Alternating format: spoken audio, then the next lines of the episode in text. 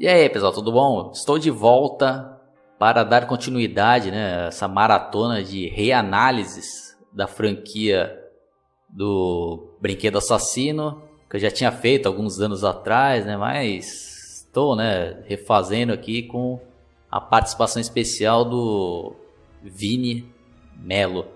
E nesse episódio, né, vamos relembrar e conversar, né, sobre Brinquedo Assassino 2, que já adianto aqui que é uma excelente sequência né, do original, que conseguiram ainda manter a essência né, do primeiro filme, apesar que eu senti falta né, de alguns personagens né, que, que fizeram parte ali, sobreviveram né, do 1, né, então eles tiraram né, a mãe dele, aquele policial lá também, né? Não deu mais as caras. E como vi, né, é um grande conhecedor e fã da franquia, já fica a minha pergunta aqui se eles tinham, né, os planos aí de, de incluir a mãe dele novamente nesse filme, se houve um convite e a atriz lá recusou, ou se os planos originais era já nem ter ela. Você tem essa informação, Vini? Bom, primeiramente, boa noite e obrigado por mais essa participação. Então, eu nunca encontrei nenhuma informação a respeito disso. Eu acho que o plano nem era ter ela mesmo. Eu acho que era só para focar assim agora no Andy assim perturbado e que ela tinha ido lá ser internada. Mas uma vez assim, tinha lido uma notícia, mas daí não era sobre essa atriz, tinha o coisa lá, o Mike Norris, né, o Chris Sarandon, que ele parece que teria, talvez voltasse, mas estava com a agenda cheia, mas eu não sei se isso é verdade, né? Às vezes tem aquelas notícias falsas, né? Mas assim, eu acho que o plano não era nem ter eles, assim, e fica aquele dilema, assim, né? O que aconteceu principalmente com o detetive, mas algumas histórias, assim, quadrinhos, assim, que existe do Chuck, falam que ele, depois do que aconteceu no 1, ele foi ameaçado de ser demitido da polícia e foi forçado a abandonar o caso do Chuck. Tá certo que a HQ não se mistura com o filme, mas isso tem até faz sentido assim, se for para pensar que ele foi forçado a esquecer o caso, foi deixou o doente lá com seu destino, né? Interessante, interessante. Eu não conheço a HQ não. Depois se vocês tiverem o link de algum scan e tal, você me passa que eu até deixo aí na descrição do vídeo, né, para quem tiver interesse dar uma conferida. E Bom, aí, né, somos apresentados aqui, né, a novos personagens e, e é mostrado, né, que o Andy, né, foi, né, separado lá da mãe, né, que foi meio que internada, né, como louca lá, né, porque faz sentido também, né, imaginem lá, né, como os próprios personagens lá, né, no final da parte 1 falaram, ah, mas quem vai acreditar, né? Então, se a gente for se colocar no lugar lá, ninguém iria acreditar mesmo numa história dessa.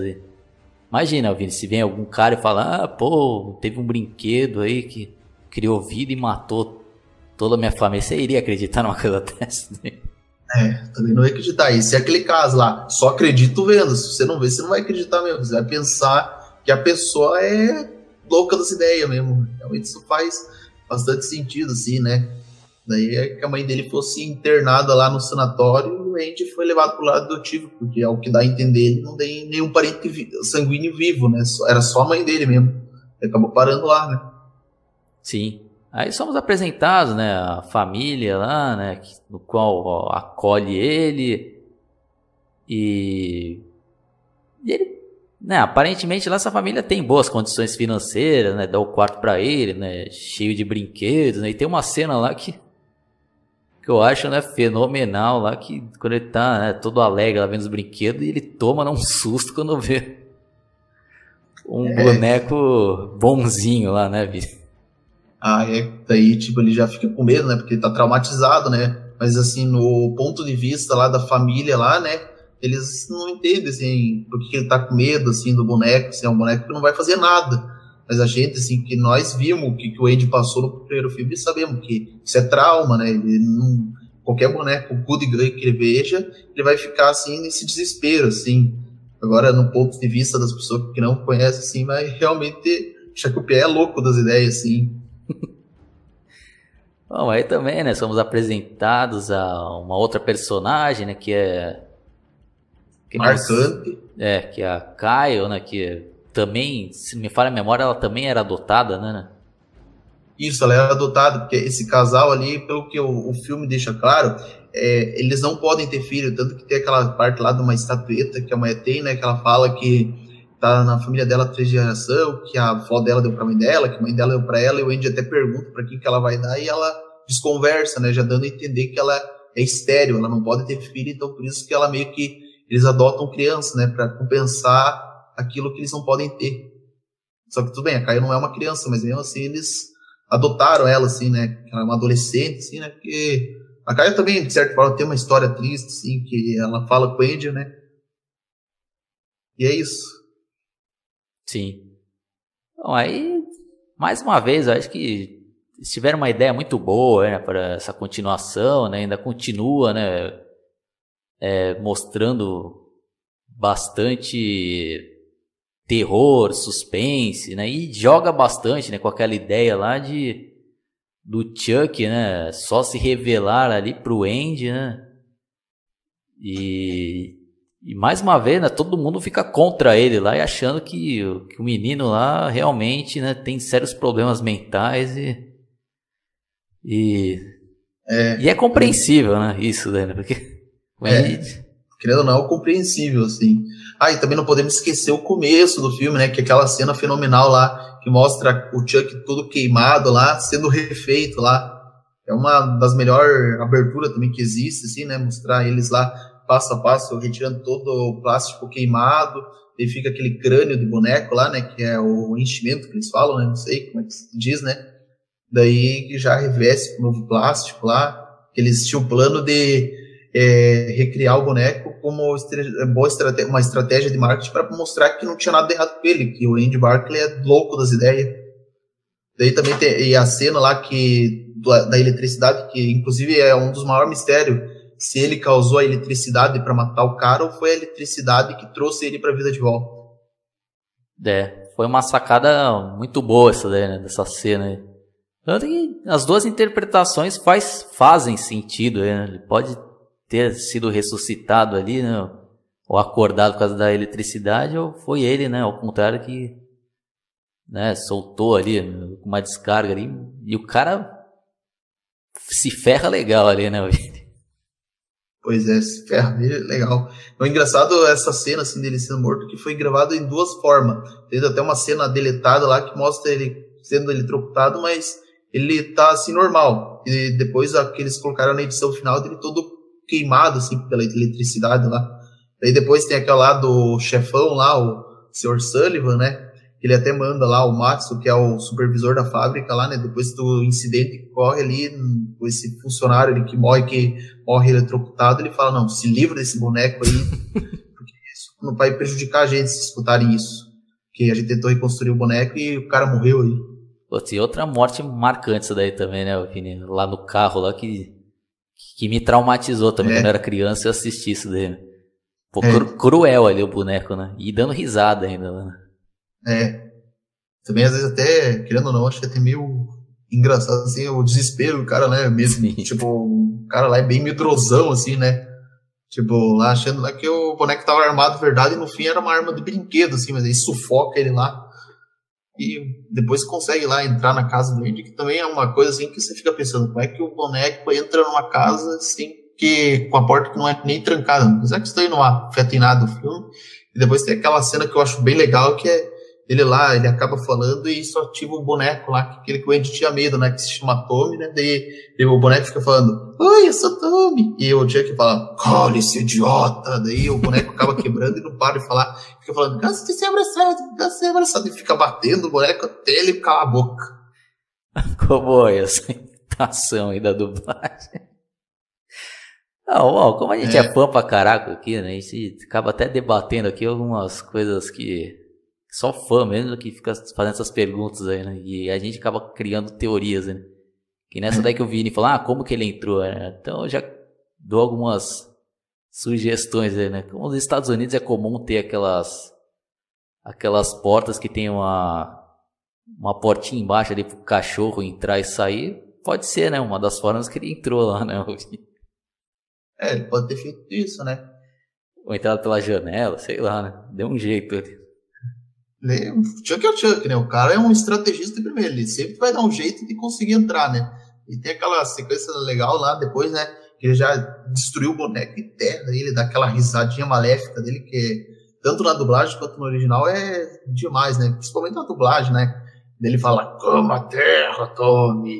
E ele se infiltra lá no lugar do boneco, né? Sim, e você tocou num, num ponto importante. Né? Nesse filme, né, eles já começaram a, a introduzir ali um, mais um humor negro ali né, no Chuck, né, dar mais falas para ele, né?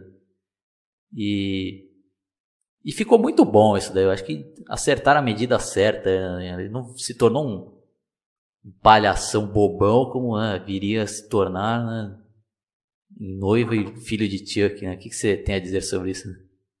Eu concordo plenamente. Tipo, ele tem assim, a, dose, a dose de humor negro, de sarcasmo, mas não transformaram ele num palhação, assim. Tudo na, aí ele. Aí tá tudo na medida certa. No 2 no 3, tava na medida certa. Depois a noiva de Chuck, que o cara virou um uma piada, assim, né?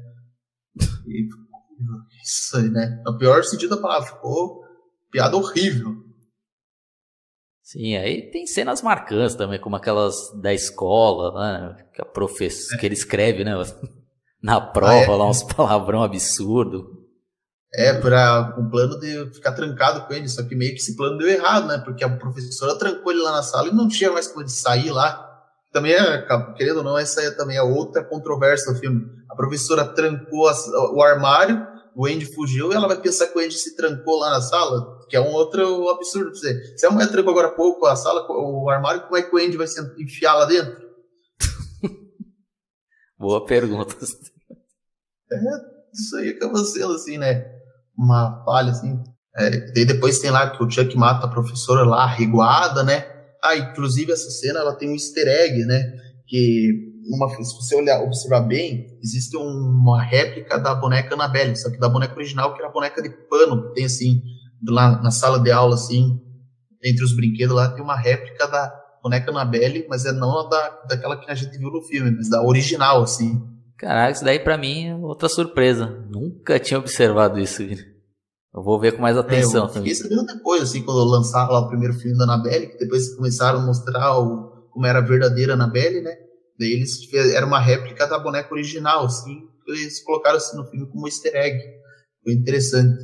Ah, e não podemos esquecer a cena, né, que o Andy lá, ele sai lá do, ele escuta lá o homem falando que meio que não tá, tá meio é, relutante ter o Andy lá na casa dele, né? E o Andy resolve, assim, tentar enfrentar o medo dele, né? Ele até fala, ah, eu odeio você lá pro boneco, né?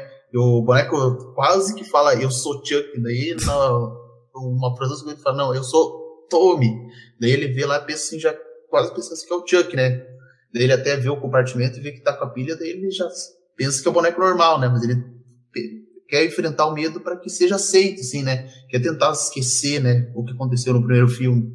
E depois tem aquela cena lá dele sendo amarrado na cama, que o Chuck estava preparando o ritual, mas acabou sendo atrapalhado. Daí começa tudo de novo. O, o homem já acha que ele é louco, joga lá o Chuck lá no porão e o Chuck vê que tá virando humano de novo, porque nesse filme ele começa a ter uns sangramento nasal lá, daí vê lá que tá virando humano, assim, de novo. E meio que nesse filme a metamorfose dele humano tá mais acelerada do que no primeiro filme, né? Porque no primeiro filme meio que virou uns dias, assim, aí já tá mais rápido aí. Não, eu voltar a dizer, que eu sei que já estou falando várias vezes a mesma coisa, mas. Mas essa que era uma das grandes sacadas do filme, né? Pô, que nessa cena que o Vini acabou de lembrar, né? Pô, que o, o cara lá, o pai adotivo, abre a porta e vê o moleque todo amarrado à porta. Achei uma situação. Aí o tio que vai vira boneco de novo lá. Né? Pô, não tem como é. não desconfiar que o moleque tem sérios problemas mentais ali, né? Aí voltando assim depois, assim que ele mata o professor, tem aquela cena lá que ele fala pai dela, pai dele não, né? Você não chamar ele de pai, né? Sim, o sim. pai adotivo dele, né? E ele fala assim, né? E o cara já fala assim, ah, não aguento mais isso aí, abre lá a porta lá do porão lá e fala, o que, que você tá vendo ali? Não, é o Chuck. Ele fala, não, ele se chama Tommy, ele tá ali desde ontem à noite. E o Chuck, ele é bem esperto, né? Estrategista, conseguiu chegar a tempo rápido e ficar na mesma posição que estava anteriormente. Isso que é foda, né? Filha da puta esse aqui, né? É. Daí depois tem aquela discussão lá do casal, né? E a mulher ainda, naquele momento, ainda ela não quer, porque a mulher meio que ela já é mais carinhosa, né? Depois tem lá Caio tentando consolar o Andy lá, né? E ele fala, não, isso não importa para onde eu vá, qualquer lugar que eu vá, o Chuck sempre vai atrás de mim. E depois tem o confronto lá, né? Do, dos dois lá, né? No porão. Mas isso aí não vamos narrar cena por cena, né? Sim, é. Isso que é uma coisa legal, assim, né? Ver se o Andy tentou enfrentar, né? Aí já meio que tá, assim, muita gente até critica a atuação do Alex Vincent no primeiro filme. Eu não vi nada de errado, assim, ele era uma criança pequena, né? Não tinha como se soltar demais aí, ele já era maiorzinho já, né? Aí já meio que como se tivesse mais evidente, sim, a personalidade dele. Ah, eu discordo dessas pessoas. Eu acho que ele mandou muito bem, tanto no primeiro como nesse segundo filme. Eu acho que não tenho nada a criticar dele. É, não tem que ter contra, até porque no primeiro filme ele era bem pequenininho, se você ver, comparar ele no 1, um, no 2, no 2 ele já é maior, né? Então Sim. era natural que ele, tipo, não soubesse, assim, né? Criança é assim mesmo, né? Ela não vai, assim, captar tudo que um adulto capta pra fazer um filme. Sim, exatamente. Então, tá sensacional nos dois filmes. Até depois que ele voltou adulto, assim, o cara nasceu para ser ator, o Alex ele atuou muito bem, nunca devia ter parado é, mas é foda, né? Também é. Ele, assim, podia fazer outros filmes, mas ele sempre vai ser o eterno Ed Barkley. É, foi o que realmente marcou ele, ficou né, conhecido só por esse papel, né? Bom, mas é. voltando ao filme né? Vamos relembrar aí mais algumas uhum. cenas aí, né? Que a gente não pode deixar de citar aí. É... Ah. Qual que é a outra cena marcante que você tem que falar aí, Oswaldo? Eu tô com medo de pular algumas importantes aí, né? Mas. Bom, acho que nós podemos destacar essa daí, né? Do cara lá, o pai dele é lá, vai descer lá na, quando vai ver o que tá passando no porão e vê o ente com aquela faca elétrica, já pensa já que é um psicopata, né? Daí vem. Inclusive, essa é uma cena que sempre me traumatizou, assim. Eu tinha medo de descer escada por causa dessa cena. Por causa, por causa lá que o Chuck puxa lá o pé dele, o negócio lá, e eu tinha até o medo de descer escada por causa dessa cena. Daí lá descobre tarde, né? Vê lá o boneco vivo, mas nem tem tempo, né, de refletir, né? Já cai, quebra o pescoço lá e vai pra vala. Sim. Bom, acho que seria legal também relembrar como é que ele mata aí os pais adotivos. Ah, né?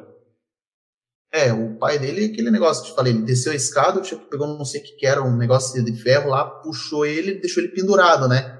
eles falam assim, e aí, tu desceu, filho, daí o Fio lá, que é o, Fio é o nome do, Fio é o nome do pai adotivo do Andy, né, daí já grita lá e o Chuck já, filha da puta, como você fala, né, tira o negócio dele para fazer ele cair, bater a cabeça, quebrar Nossa. o pescoço e morrer. E tem aquela lá que a mãe dele agora já fala, não, fica longe de mim, lá pro Andy, assim, né, agora já não vendo ele mais como um filho, né, já dizendo que é, é um monstro já. Já a morte da mãe doente, quer dizer, da mãe adotiva dele, que é um mistério, assim, porque é só. Parece ela morta, não parece como ele matou, né? Isso que, que tem algumas coisas no filme, assim, que. De vítima do Chuck que a gente não sabe como ele matou, só parece o cadáver Sim. estirado no chão. Bem lembrado. E daí quando... tem aquela cena lá que a Kyle vê o, o Chuck, né?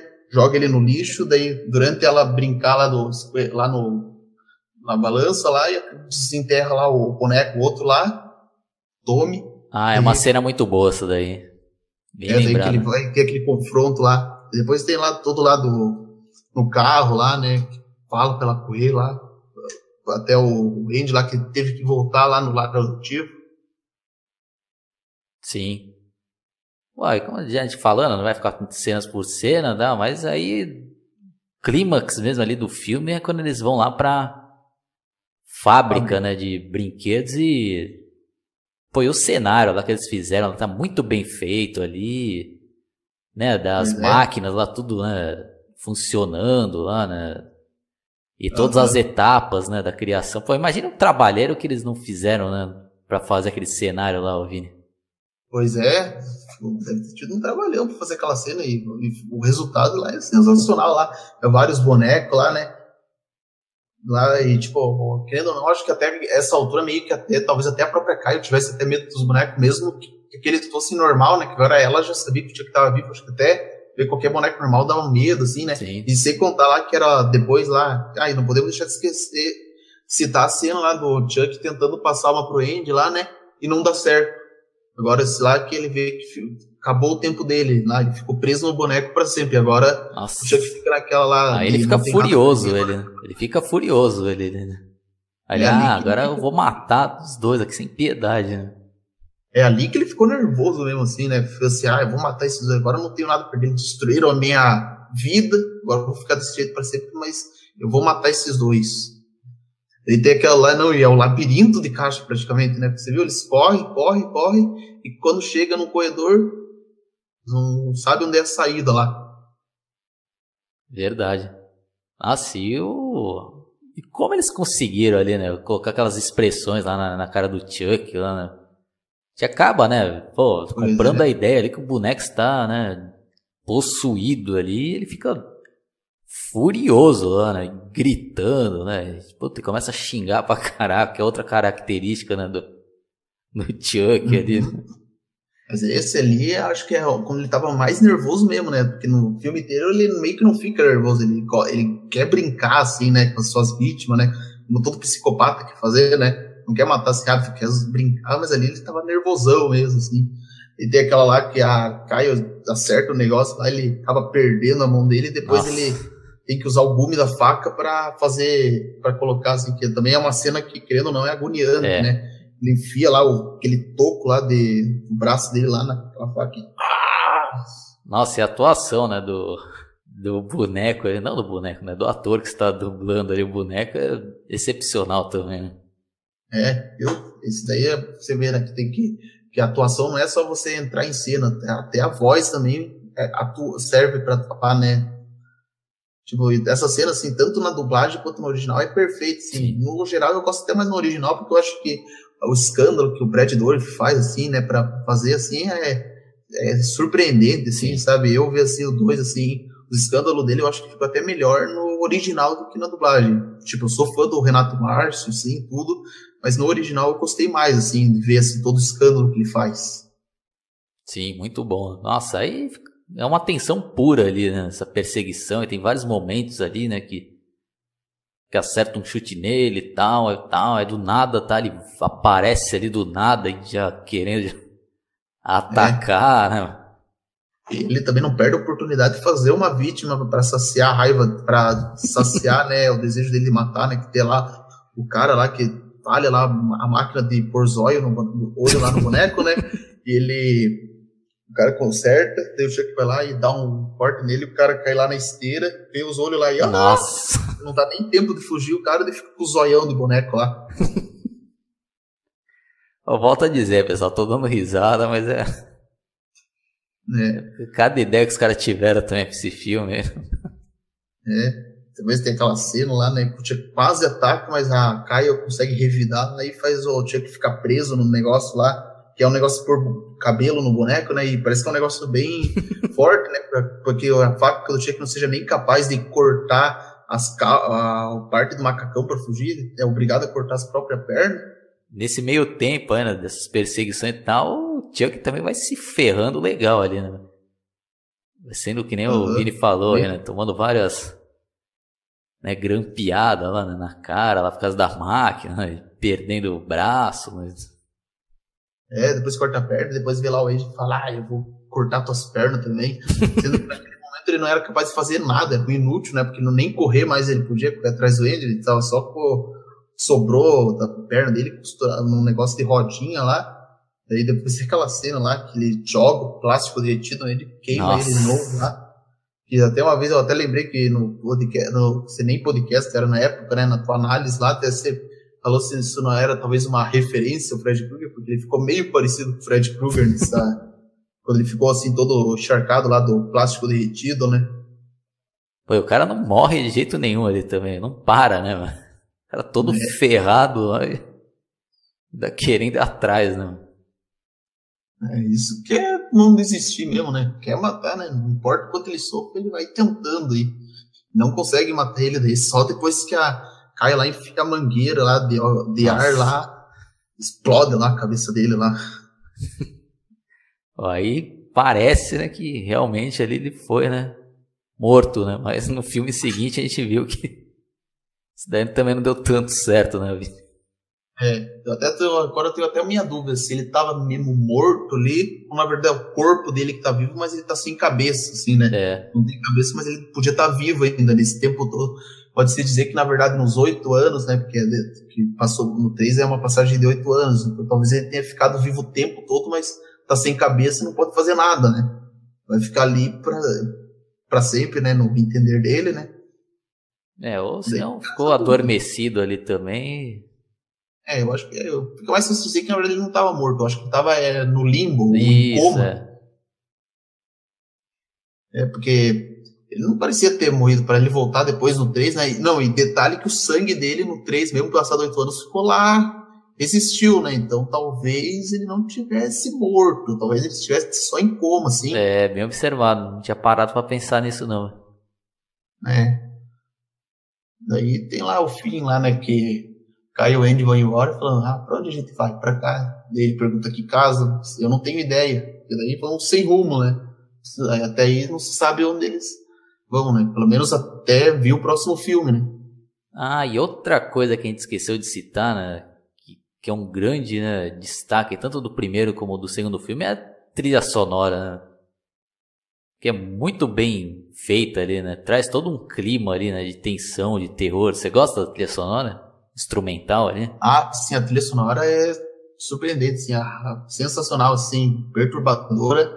Mas para mim, assim, eu acho que a melhor trilha sonora até agora foi a do Brinquedo Sem 13, que foi a mais aterrorizante é, de todas. Eu também acho.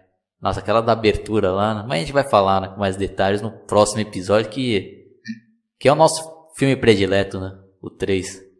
Isso. 3, né? Você merece um, um, mais detalhes, assim, fazer uma análise bem detalhada assim, dele. É, porque tem muita, coisinha. tem muita coisa legal ali, né?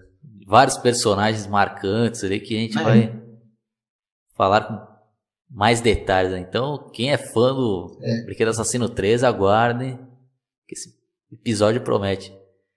Então, que nota que você dá para esse Brinquedo Assassino 2?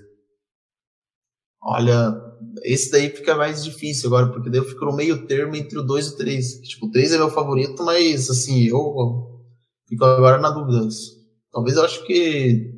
Acho que com 8, talvez 8,5, assim, tá bom, assim. Ou tô entre 8,5 e 9, na verdade. Acho que eu vou dar 9 pro Brinquedo Assassino 2, assim.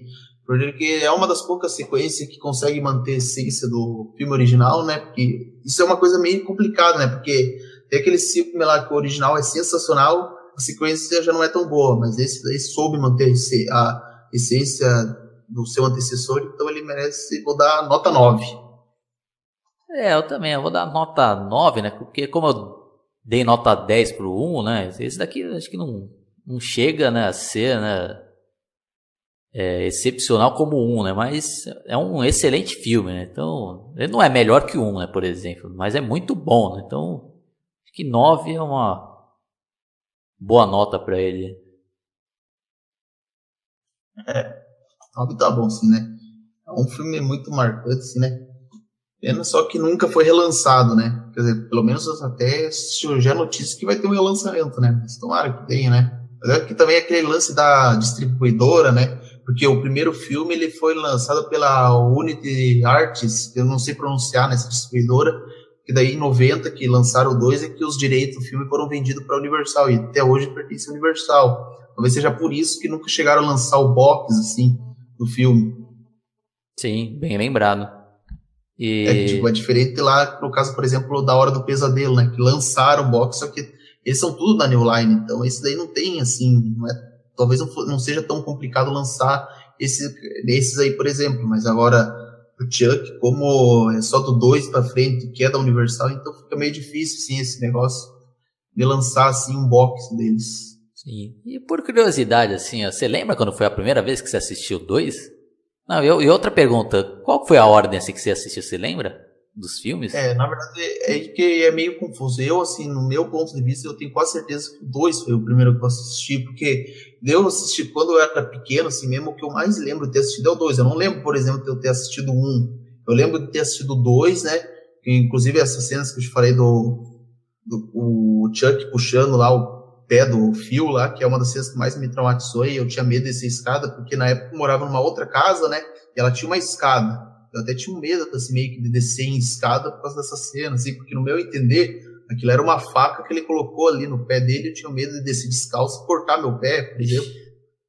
E depois eu lembro de ter assistido três, que passou na tela de sucesso, que inclusive acho que na época era comum passar um atrás do outro, praticamente, né? Daí eu lembro assisti o três e se eu não tiver errado, isso foi no ano de 2002, porque consegui pesquisar na internet a ordem de filmes que foram exibidos na tela de sucesso na ocasião, e tem uma data que o Brinquedo Assassino, do, o Brinquedo Assassino 3 tinha passado em 25 de janeiro de 2002, e eu tenho quase certeza que deve ter sido nesse dia que, tal, que eu meio que, entre aspas, assisti pela primeira vez o Brinquedo Assassino 3. Mas eu não, não tenho 100% de certeza, mas eu lembro perfeitamente, sim, desse dia, assim, que eu assisti, né? Inclusive eu tava com as minhas tias, né? Elas ainda eram crianças, estavam dormindo na minha casa.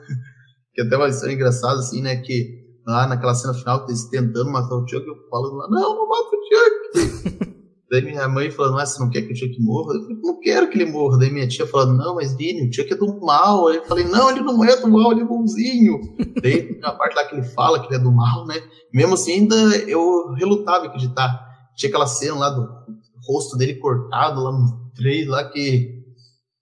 Meu Deus, até quase chorei quando ele morreu, assim. Mas acho que é melhor, talvez, contar melhor isso lá quando a gente falar do 3, quando falar dessa é. cena. Fica melhor.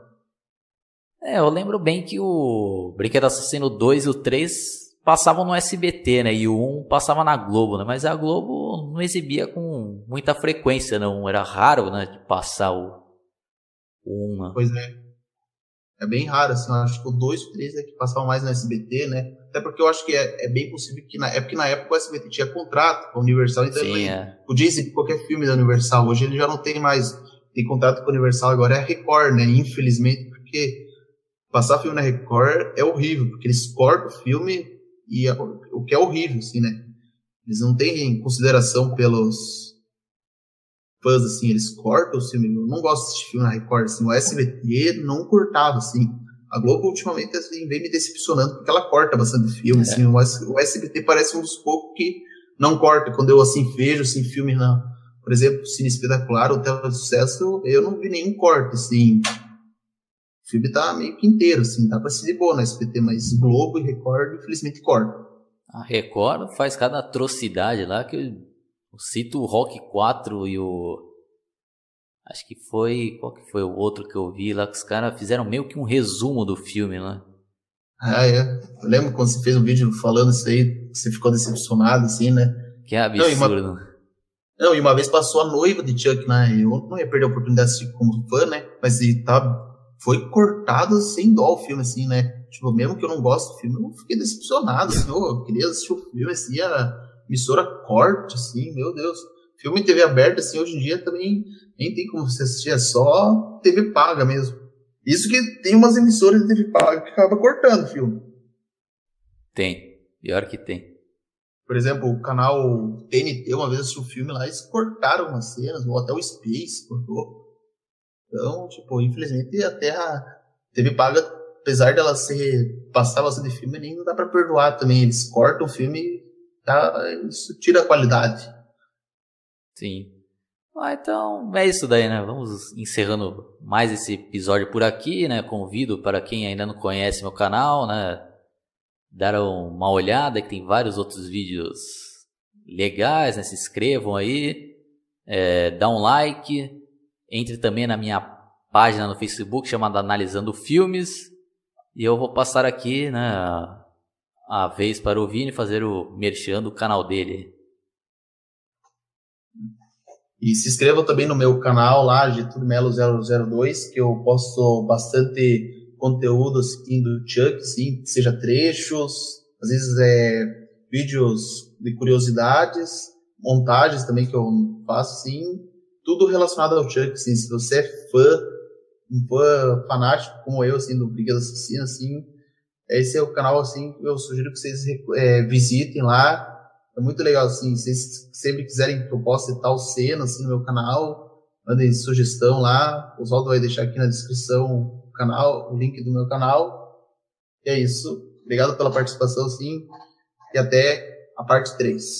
Bom, então é isso daí, pessoal. Quem é fã aí do Pequeno Assassino 3, aguarde o próximo episódio, porque esse promete, né? E eu mesmo, né? Vai ser um prazer, né? Fazer esse episódio com, com o Vi, né? Porque ele também é um grande fã dessa parte 3 aí, que é o nosso né, filme predileto da franquia. E nesse daí a gente vai né, fazer, né, esmiuçar o filme e é, vai, ser, vai ser legal, vai ser legal. Tanto pra gente aí, pra quem for fã do filme e for escutar. Então, falou e até a próxima.